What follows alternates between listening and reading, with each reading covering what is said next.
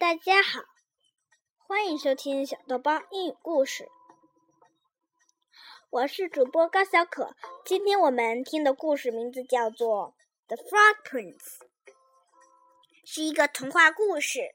Do you like tales of enchantment where kings and princesses have amazing adventures? Me too. That's why I love fairy tales. In a fairy tale, magical things happen. Let's read a fairy tale together. The Frog Prince, a fairy tale from Germany.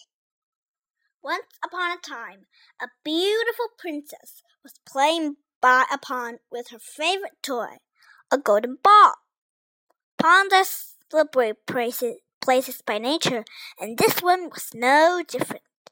The ball slipped from the princess's hand and into the deep water. A frog on a lily pad saw the princess sobbing by the bank of his pond. I shall find your ball if you promise to let me come to your palace, eat off your plate, and sleep on your pillow, the frog said. The princess agreed, but as soon as she had her ball, she dashed away, leaving the frog behind. The evening, as the princess dined with her father, the king, who should appear but the frog, the frog croaked. Your golden I say from the deep, you promise. Princess, now you must keep. The king announced. A princess keeps her promises. You must do as the frog asks. The princess frowned, but let the frog hop onto the table and eat from her plate. After dinner, the princess took the frog to her bedroom. Instantly, he hopped upon her silken pillow and fell asleep. The next evening the frog returned. Again he ate from the princess's plate, and again the princess took him to her room where he slept on her silken pillow. On the third night the frog arrived once more and ate from the princess's golden plate and slept on her silken pillow.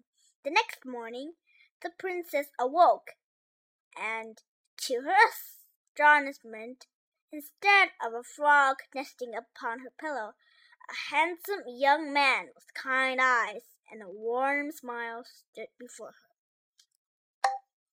In a loving voice he said, I was born a prince, but an evil witch cast a spell upon me.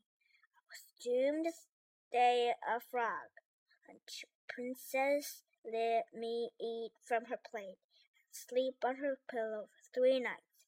Because of you, I am free, and now I ask you to, to be my own true love. The princess was delighted, for her heart already belonged to the prince.